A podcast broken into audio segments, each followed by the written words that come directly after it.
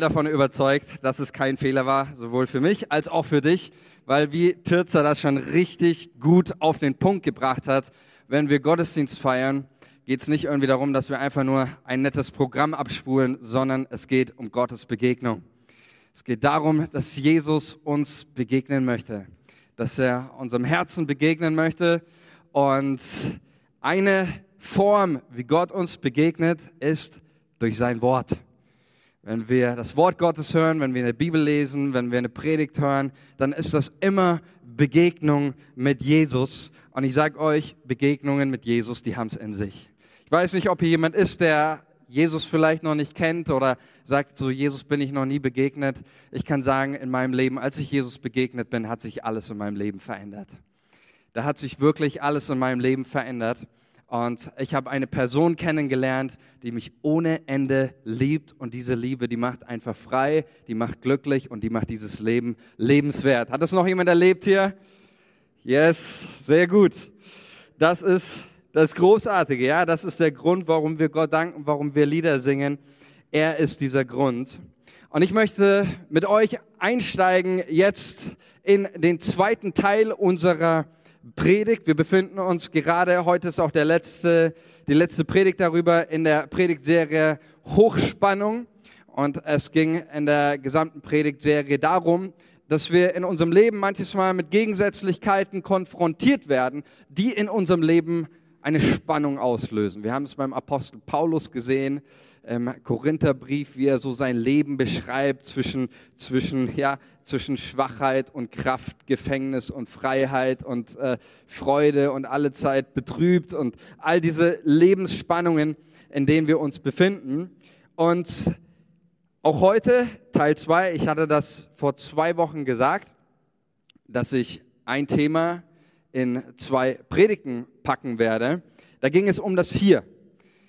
Kann sich noch jemand erinnern an diese Predigt? Hier, ein paar können sich erinnern. Es ging darum, vielleicht, wer sich nicht mehr ganz erinnern kann, denkt daran, am Ende dieser Predigt hast du deinen Traum zerrissen, ähm, den wir formuliert haben, den wir aufgeschrieben haben, weil es ging uns darum zu sagen, wir sind Menschen, die in der Gegenwart angekommen sind.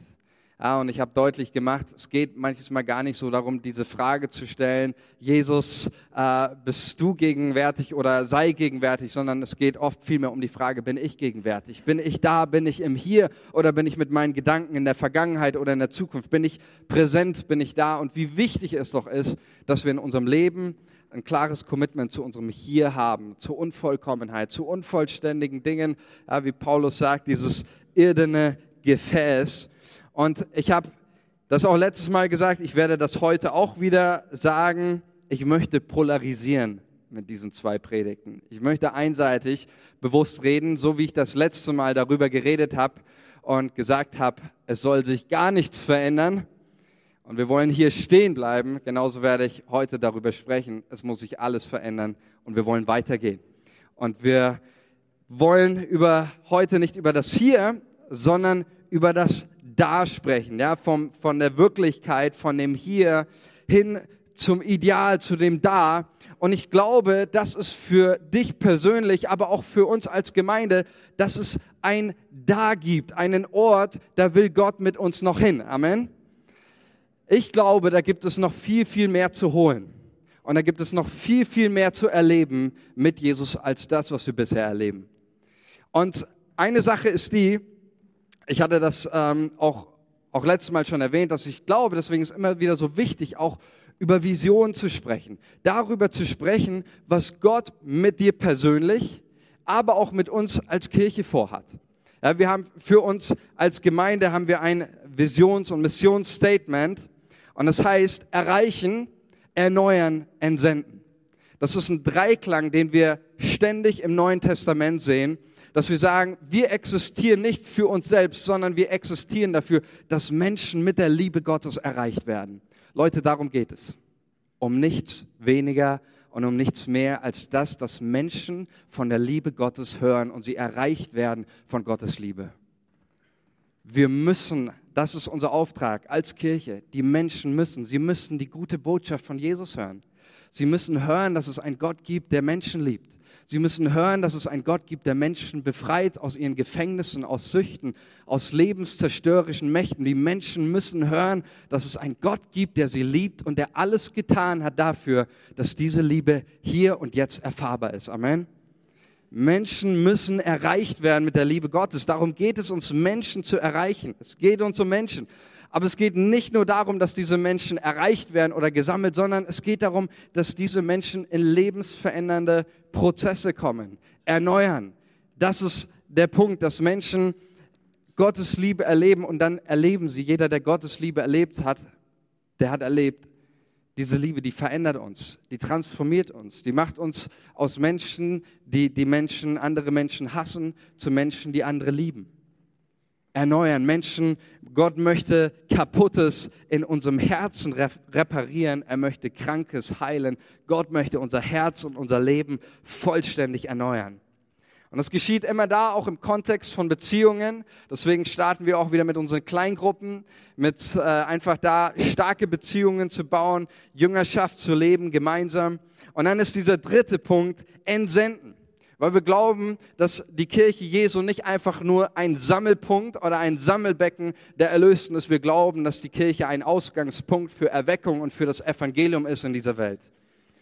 Wir glauben, dass wir, unser Auftrag, es ist nicht nur ist, Menschen zu sammeln, sondern unser Auftrag besteht darin, Menschen auszurüsten, zuzurüsten und wieder mit Bestimmung und mit Auftrag in ihr Umfeld zu entsenden, damit diese dort ein Segen sind und Reich Gottes bauen. Amen. Entsenden.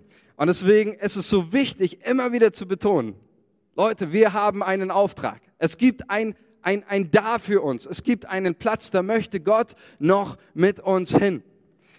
Vielleicht kennt einer Sprüche 29, Vers 18.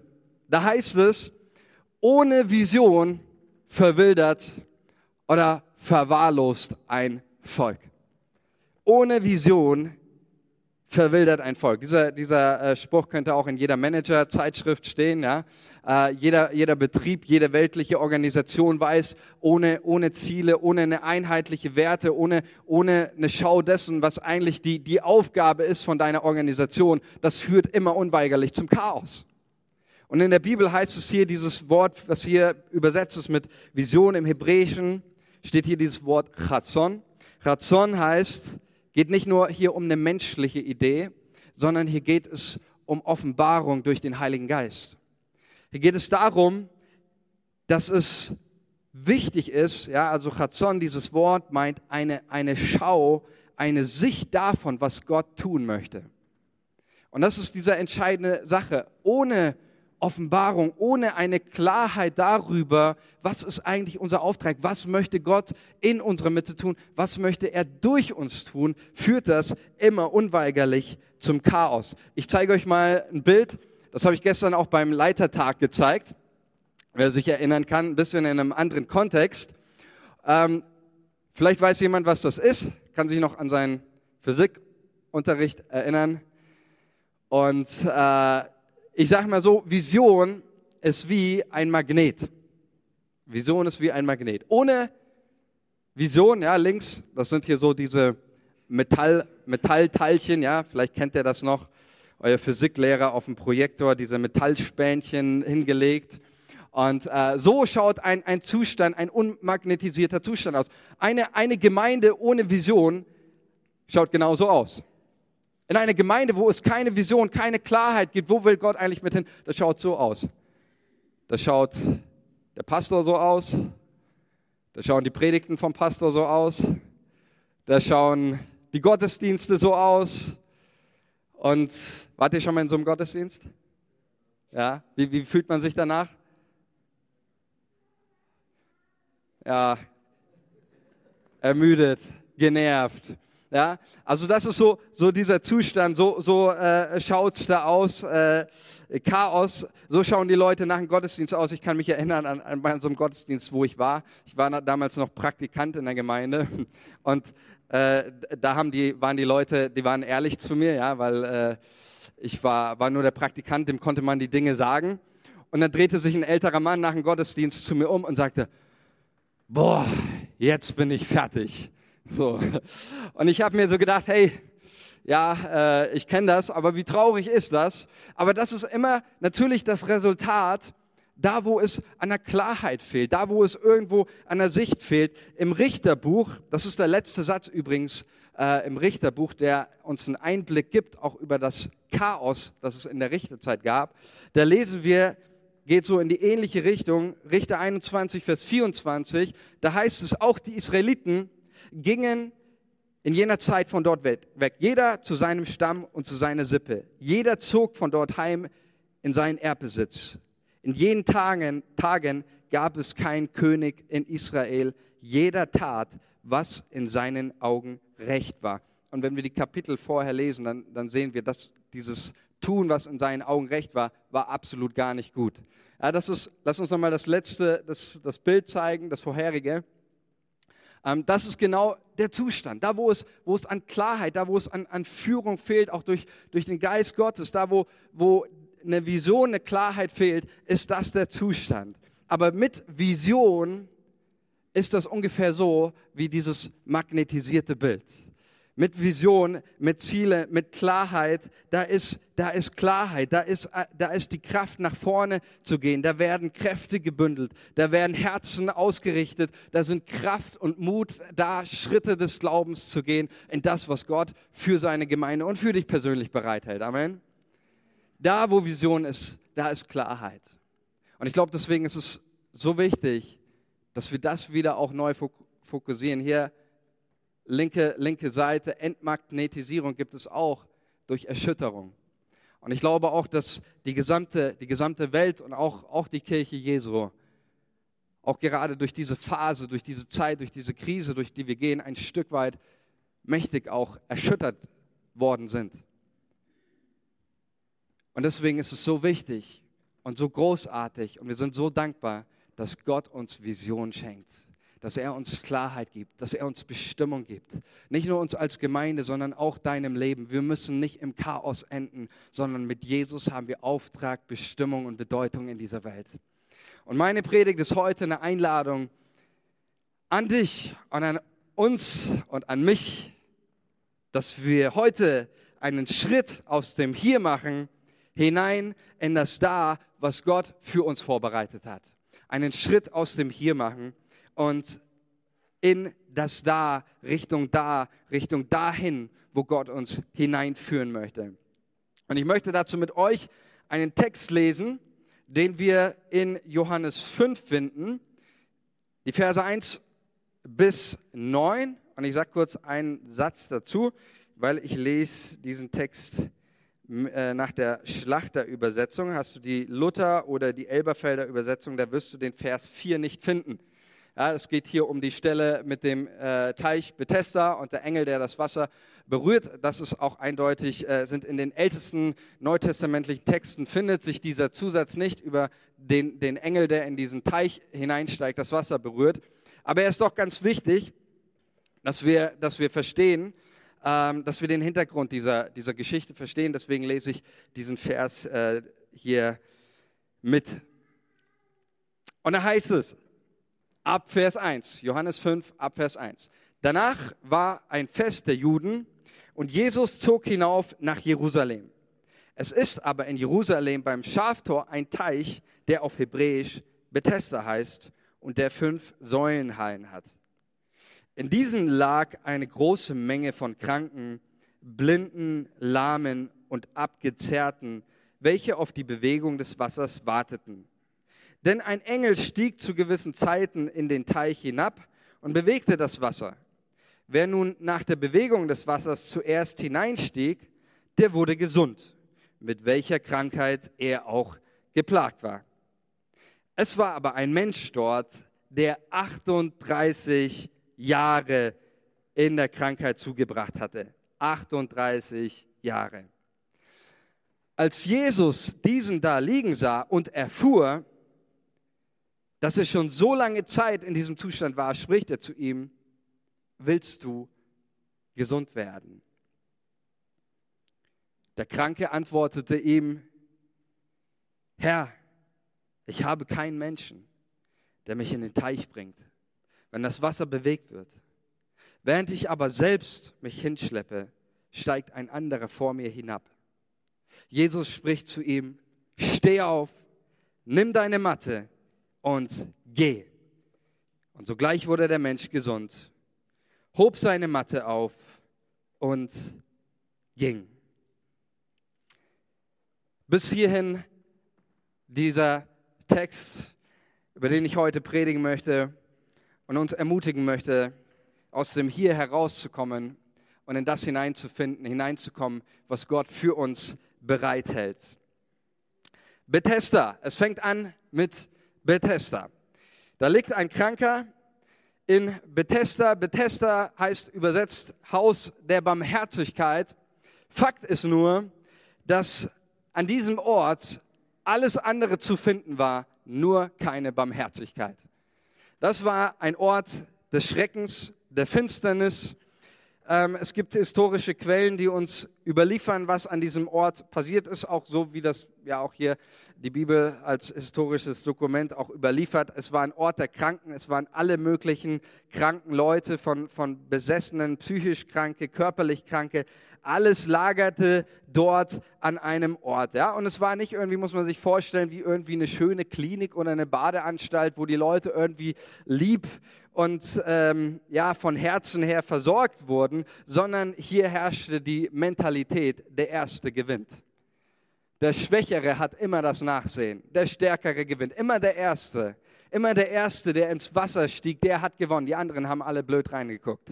Immer der, kein System der Gnade, keine Ordnung, keine Gnade. Jeder hat irgendwie getan, getan was für ihn irgendwie am besten war. Hier lebte der Egoismus ein, ein Ort wirklich des Schreckens. Müssen wir mal zu, äh, vorstellen, was das für Zustände waren. Stellt euch mal irgendwie eine, eine Klinik in Deutschland vor und in dieser Klinik sind alle möglichen Kranken, die es in dieser Welt gibt. Da Leute, die todkrank sind, die kurz vorm Sterben sind, hunderte, tausende Kranken. Und in dieser Klinik gibt es nur einen Arzt. Und dieser Arzt hat ein Zimmer. Und einmal im Monat, irgendwann, ob das nachts ist oder morgens oder tagsüber, irgendwann einmal im Monat, da bimmelt dieser Arzt mit einer Glocke. Und der Erste, der im Krankenhaus, der es geschafft hat, zu seiner Tür zu kommen, der wird geheilt. Und dann macht er wieder die Tür zu. Was meint ihr, was da für ein Rennen wäre? Und genauso Bethesda, wie, der, wie, der, wie der, dieser Mann, der hier kaum gehen kann, äh, das, das beschreibt. Jedes Mal, wenn er versucht hat, irgendwie dahin zu gehen, gibt es andere, die sind schneller als er. Hier waren nicht nur die Menschen krank, hier krankte wirklich alles. Das ganze System, hier krankte das Herz. Müssen wir uns auch mal vorstellen, was der Mann dann sagt. 38 Jahre dort, normalerweise, wenn du so im Krankenhaus schon mal warst, es dauert nicht lange, da hast du irgendeinen Bettnachbarn da neben dir, mit dem du dich unterhältst und anfreundest oder irgendwie. Hier 38 Jahre und der Mann sagt, ich habe keinen Menschen. Hier krankt an allem, an Einsamkeit, an Herz, an allem. Und jetzt kommt Jesus ins Spiel. Und ich finde das so wunderbar. Weil wenn Jesus in solche Momente kommt, in solche Situationen, Jesus hat immer ein Herz für uns Menschen. Und Jesus möchte nicht Menschen nicht irgendwo in lebenszerstörerischen Systemen überlassen. Jesus möchte uns in den Leben mit, äh, in, in Verbindung mit dem Leben bringen. Amen. Jesus möchte uns in Verbindung mit dem Leben bringen, nicht mit lebenszerstörerischen Systemen oder Umständen. Jesus möchte uns in Verbindung mit dem Leben bringen.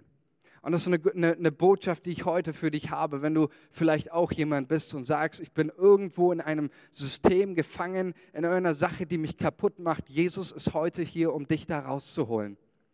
Deswegen beten wir, bieten wir auch Gebet an weil wir für die Menschen beten und weil wir glauben, dass in der Begegnung mit Jesus Leben verändert wird. Und so lesen wir das hier über Jesus.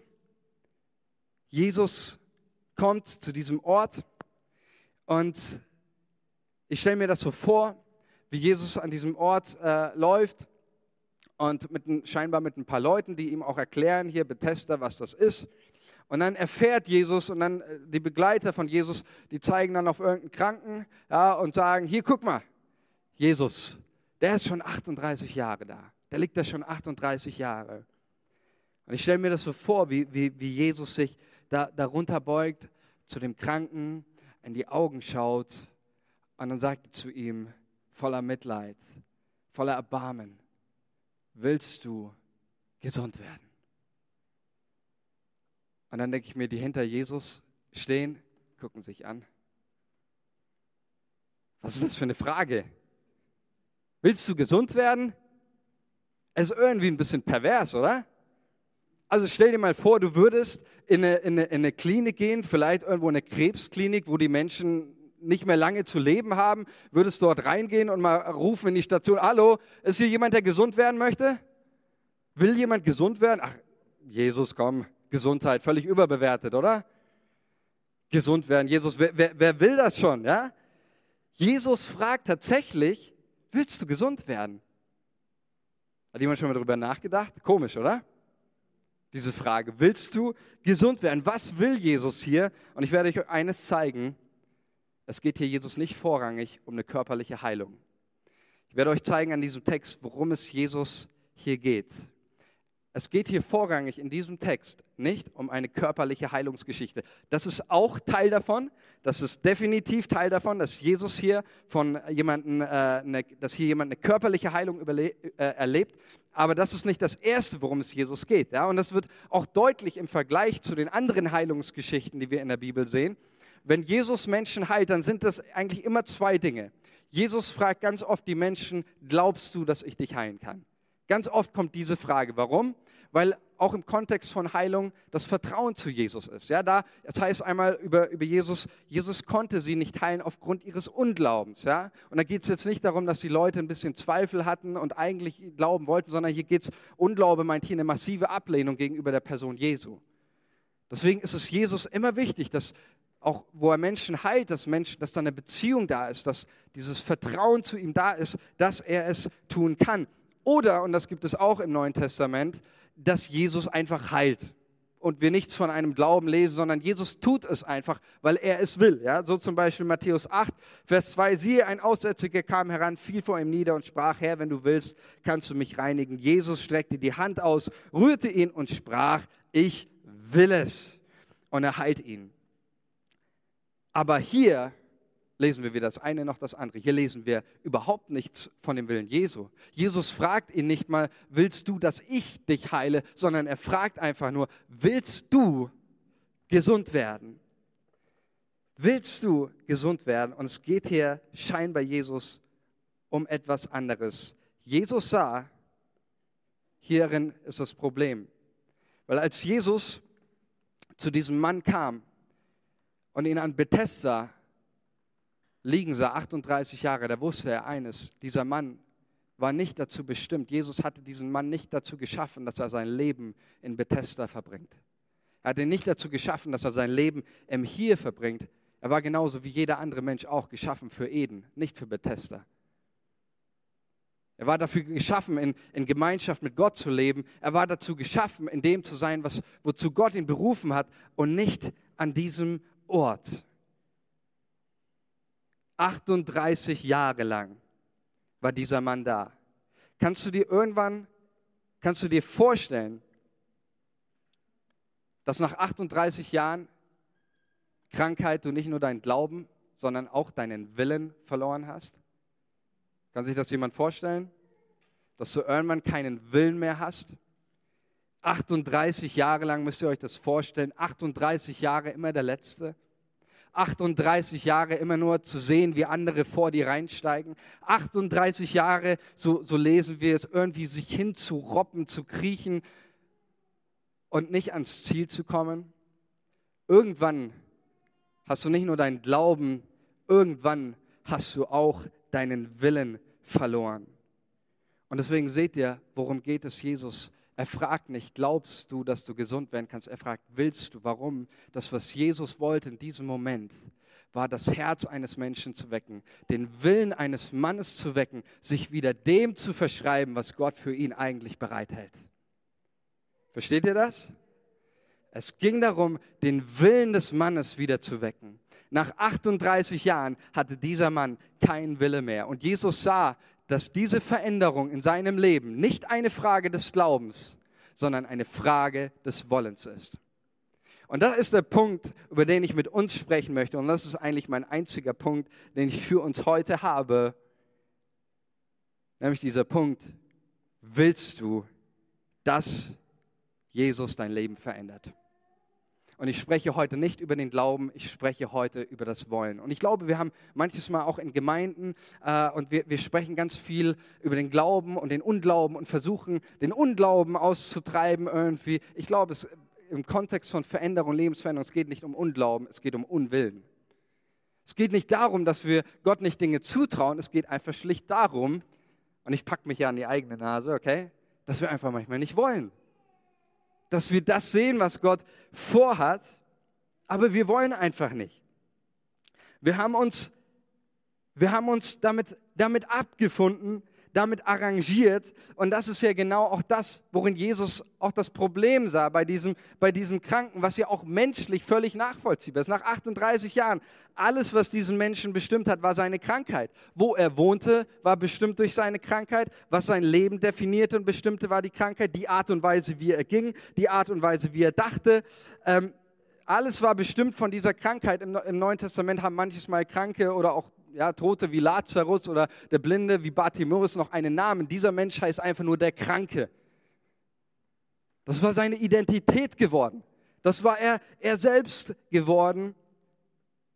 Und Jesus sah die Gefahr darin, nicht in der Frage des Glaubens, in der Frage des Wollens, des Willens, weil dieser Mann in der Gefahr stand. Und wir werden das gleich sehen, nämlich auch an der Antwort, die er gibt. Dieser Mann hatte sich arrangiert mit seinen Lebensumständen, für die er nicht berufen worden ist. Er hatte sich mit dem Hier arrangiert. Er hatte sich arrangiert mit dem Hier und nicht mit dem Da. Nicht mit dem, wo Gott ihn hinhaben wollte. Und ich denke mir so, ich glaube, das ist auch ein Bild für uns, wisst ihr? Und ich rede nicht, ich rede nicht über andere, ich, ich beziehe mich da genauso mit ein. Aber manches Mal sehe ich Christen, sehe ich Gemeinden und wir haben uns arrangiert mit dem Hier. Wir haben uns arrangiert mit einer geistlichen Dürre. Wir haben uns arrangiert mit erwartungslosen Gebet, mit Gebeten, die nichts mehr von Gott erwarten und die einfach nur noch daherreden. Wir haben uns arrangiert damit mit kraftlosen Gottesdiensten, einem wirkungsschwachen Lebenszeugnis, mit einer Art von Christsein, die einfach Mittelmaß ist. Wir haben uns arrangiert damit. Wir haben uns arrangiert. Und meine Befürchtung ist die, dass wenn Jesus kommt, und sagt, ich möchte mit euch dahin. Ich will aus euch Menschen machen, die in dem Leben, an diesem Ort, nicht von, von Bethesda, sondern an diesem Ort der Fülle und des Segens stehen, dass wir sagen, und Jesus fragt nicht, glaubt ihr, dass wir da hinkommen, sondern Jesus fragt uns, wollen wir das? Will ich das? Will ich das persönlich? Und ich fange an, mich auszureden, weil wir manches Mal einfach nicht wollen weil wir uns arrangiert haben mit dem Gewohnten, mit unserer Sicherheit oder weil wir auch nicht bereit sind, die Kosten zu bezahlen, weil wir nicht bereit sind, auch Risiken einzugehen. Und deshalb, so wie es hier deutlich wird, ist dieser Aufruf zum Da und die Veränderung, vor die Jesus diesen Menschen stellt, nicht eine Frage, die seine Umstände, sondern letztendlich seine Identität in Frage stellt. Die Art und Weise, wie er gedacht hat, wo er gewohnt hat, diese Frage, dieses Herausfordern. Ja, ich habe letztes Mal über das Hier gepredigt, wie wichtig es ist, im Hier zu bleiben. Heute predige ich darüber, wie wichtig es ist, sich herausfordern zu lassen und aus dem Hier zu gehen. Und diese Herausforderung, die stellt immer unsere Identität in Frage. Zutiefst, immer. Und genau das ist das, was Jesus hier macht. Und dann komme ich auf diesen, diesen Aspekt, der hier deutlich wird. So muss man sich ja mal vorstellen, umso so krass wie die erste Frage ist, die Jesus diesen Menschen stellt, ähm, willst du gesund werden? Umso krasser finde ich die Antwort, oder? Jesus stellt ihm diese Frage, willst du gesund werden? Und jetzt würden wir irgendwie alle denken, dieser Kranke sagt, wenn er es tatsächlich will, was sagt er? Ja, ja natürlich, Jesus, ich, ich will gesund werden. Ja, ich, ich, ich will es. Aber das sagt er gar nicht und das offenbart doch eigentlich letztendlich schon, schon alles über diesen Menschen. Ja, ich, wie gesagt, äh, wenn mir das 38 Jahre passiert, ich hätte nicht anders geantwortet, wahrscheinlich Jesus. Ja, aber das offenbart doch sein Herz. Der Kranke antwortete ihm eben nicht, ja, ich will, sondern, Herr, ich habe keinen Menschen, der mich in den Teich bringt. Wenn das Wasser sich, wenn das Wasser bewegt wird, während ich selbst gehe, steigt ein anderer vor mir hinab. Jesus spricht zu ihm, steh auf, nimm deine Liegematte und geh oder nimm deine Matte und geh. Und das ist der Punkt, und das bringe ich jetzt nochmal im Kontext. Ich habe ja gesagt, diese Predigt geschieht im Kontext auch von, von Gemeinde. Ähm, von Gemeinde. Es geht darum, unsere Vision, auch letzte Predigt Teil 1, ja, die Vision, das, was Gott in dein Herz gelegt hat, das, was Gott durch dich tun möchte, den Ort, wo Gott dich hinführen möchte, das, was er durch dein Leben oder uns als Gemeinde tun möchte. Der Punkt ist der, die Antwort offenbart alles und sie offenbart eine Art von Christsein, die sehr schädlich ist. Sie offenbart eines, nämlich da gibt es Menschen, so wie diesen hier, die sind ständig am Warten. Sie warten, dass irgendwie ein Engel sich bewegt, sie warten, dass das Wasser sich bewegt, sie warten, dass irgendein anderer sich bewegt, aber sie selbst sind völlig unbeweglich. Und Jesus sagt hier zudem mal mit eigenen Worten, warte nicht darauf, dass sich ein Engel bewegt oder ein Wasser oder ein anderer, sondern beweg dich selbst. Beweg dich selbst, fang an, das zu leben, wozu ich dich berufen habe. Das ist doch der Punkt. Gott hat doch so viel in dich hineingelegt. So viel Wertvolles, so viel Bedeutendes. Und wie viele Christen sehe ich, die, die ständig immer nur mit ihrem Finger auf andere zeigen, ja, der müsste sich mal bewegen. Die warten die ganze Zeit, dass sich irgendein anderer, ein Christ, ein Pastor, ein Ältester, die Gemeinde bewegt, aber selber bewegt man sich nicht. Und Jesus sagt, da ist so viel in dich hineingelegt und ich will dich einfach ermutigen heute. Warte nicht auf irgendeine Bewegung, sondern fang an, das, was Gott in dein Herz gelegt hat, selbstständig zu bewegen. Die Verantwortung für dein Leben zu übernehmen. Nicht irgendwo ausreden. Das ist ja das, was der Kranke macht. Er redet sich raus. Er will diese Antwort einfach nicht geben, ja, ich will. Und er fängt an, über die anderen zu reden. Ja, die anderen. Die anderen haben, haben mich nicht hingebracht. Und ich war immer der Letzte. Und man merkt richtig, er hat sich arrangiert mit dem hier. Er hat sich arrangiert mit diesem Ort, wo er steht. Und ich will das einfach für dich so klar sagen, ich glaube, das sind so viele wertvolle Dinge und so viele wertvolle Dinge, die kommen auch in der Gemeinde Gottes. Sie kommen nicht zum Vorschein, weil Menschen immer nur darauf warten, dass irgendwas sich bewegt oder irgendwas, erst dann fange ich an, irgendwas zu leben, erst dann fange ich an, was zu machen, anstatt zu sagen, nein, der Unterschied, den ich sehen will, beginne ich selber damit. Ich fange bei mir an. Wisst ihr, ich bin ganz ehrlich, ich habe früher ganz oft auch in meinem Leben, wenn irgendwas nicht geklappt hat in meinem Leben, irgendein Scheitern, ich habe ganz oft die Schuld bei anderen gesucht. Und irgendwann habe ich mal nachgedacht darüber, vielleicht bin ja teilweise ich selber verantwortlich für mein Scheitern. Vielleicht sind Dinge, die ich gar nicht so erlebe, wie ich sie erleben will. Vielleicht sind da gar nicht die anderen Personen dafür verantwortlich und schuldig dass ich vielleicht in meiner Beziehung mit Jesus nicht weiterkomme oder dieses in meinem Leben nicht passiert. Vielleicht bin ich ja selbst dafür verantwortlich. Und ich glaube, das ist entscheidend. Und als ich das gecheckt habe, habe ich auch aufgehört, Veränderungen von anderen zu erwarten. Und ich habe angefangen, mich selbst zu bewegen und den Traum, den ich sehen will, anfangen, selbstständig zu leben. Und das ist der Schlüssel dazu, wie wir Gemeinde verändern, wie wir uns verändern, indem wir das, was Gott in unser Herz gelegt, gelegt hat, das nicht von anderen erwarten, sondern anfangen, es selber zu leben, andere zu inspirieren, zu begeistern davon. Darum geht es doch. Und ich habe ein, ein Bild, das ich, das ich mitgeben möchte und das Lobpreisteam darf auch schon mal nach vorne kommen, dürft schon mal spielen. Ich möchte ein Bild weitergeben, ein prophetisches Bild, das ich im Zusammenhang mit dieser Predigt hatte. Es geht ja um diesen Teil von Wirklichkeit zu Ideal. Wie werden wir eine Gemeinde, die genau das lebt, auch was Gott in die Menschen hineingelegt hat. Und ihr erinnert euch, ihr habt aufgeschrieben im ersten Teil eure Vision, euren Traum. Und als ich für diese Predigt gebetet habe, da hatte ich ein starkes Bild von Gott empfangen.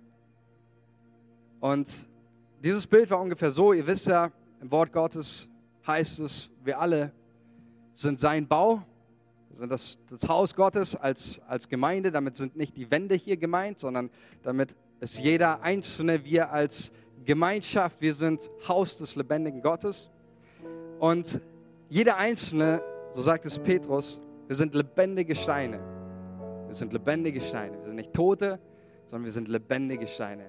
Steine, die, in denen was lebt. Und ich habe so gesehen, wie Jesus, der Baumeister, ja, er ist der, der den Plan hat, der Konstrukteur, der Baumeister steht vor diesem Bauwerk. Und neben ihm, da steht so ein lebendiger Stein. Und in diesem Bauwerk ist eine große Lücke. Und dieser lebendige Stein, er beschwert sich bei dem Baumeister und sagt, guck mal, Baumeister, wie unvollkommen. Dein Bau, deine Gemeinde, das ist also, also wirklich, da fehlt was. Ja, da wird viel zu wenig evangelisiert und viel zu wenig gebetet. Und da wird viel zu wenig sich gekümmert um die Menschen und jene Menschen.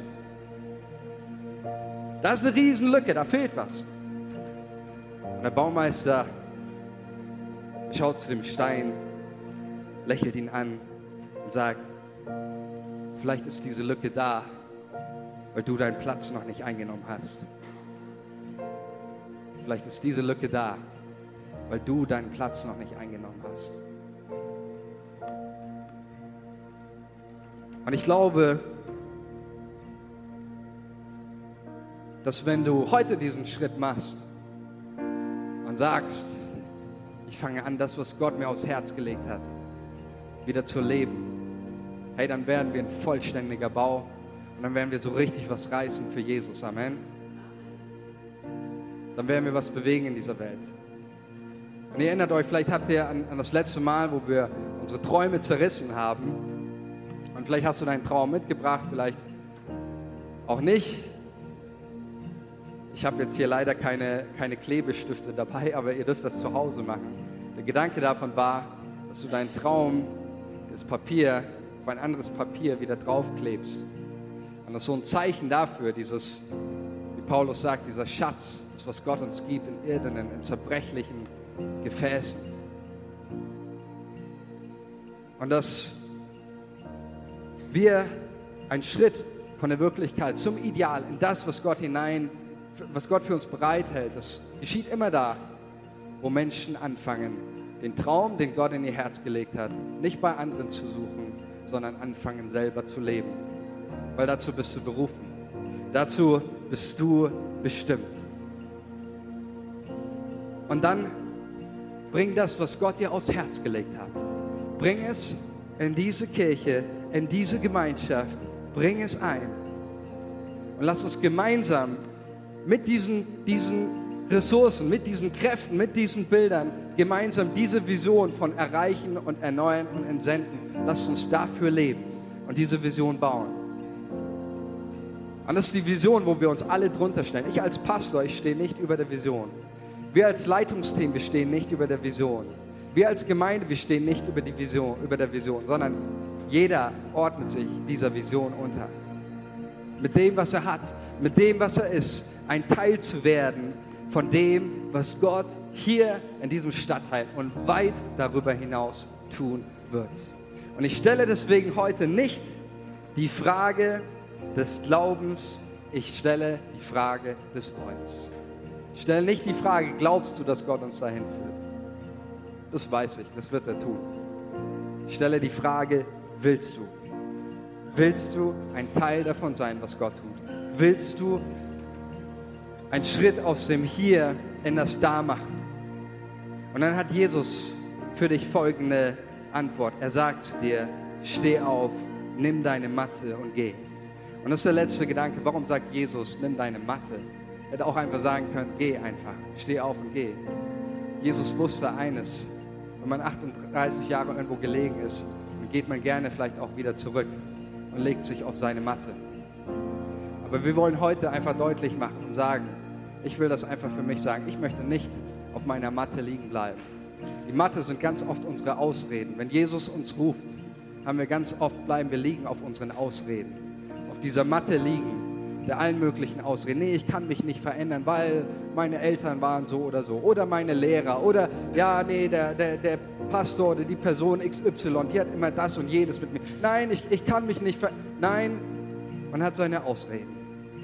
Man möchte seine Matte da gerne liegen lassen und sich dann immer wieder auf die Matte der Ausreden legt. Aber Jesus sagt, wenn du willst, dann nimm deine Matte und geh. Mach einen Action Step. Und das ist einfach jetzt dieser Moment. Und lass uns mal für einen Moment einfach die Augen zu haben, geschlossen halten. Lass uns für diesen Moment einfach reflektieren, auch in deinem Leben. Ganz, einfach ganz, ganz ehrlich. Und ich finde es umso inspirierender auch, dass dieser Kranke so ehrlich war äh, mit seiner Antwort und dass er nicht mal ein Ja auf diese Frage gefunden hat. Lass uns einfach ganz ehrlich Gott heute wieder antworten. Und meine, meine Ermutigung ist natürlich, weil wir in das hineinkommen wollen, was Gott für uns hat. Für uns als, als seine Kirche und auch für dich persönlich. Dass du heute eine Entscheidung triffst. Nicht sagst, ich muss mehr glauben jetzt, sondern einfach, ich muss es einfach wollen. Ich muss ein Ja wieder dazu finden, zu sagen, ja Jesus, ich will da hinkommen. Ich will nicht liegen bleiben. Ich will nicht hier auf meiner Matte der Ausreden bleiben. Ich will da hinkommen. Und ich nehme diese Verantwortung selber in die Hand. Ich nehme sie selber in die Hand. Und dann wirst du erleben, du wirst einen Action-Step machen. Überleg dir eine Sache, wie du das, was Gott dir ins Herz gelegt hat, in der nächsten Woche umsetzen kannst. Beantworte Gott ganz neu diese Frage mit Ja, ich will.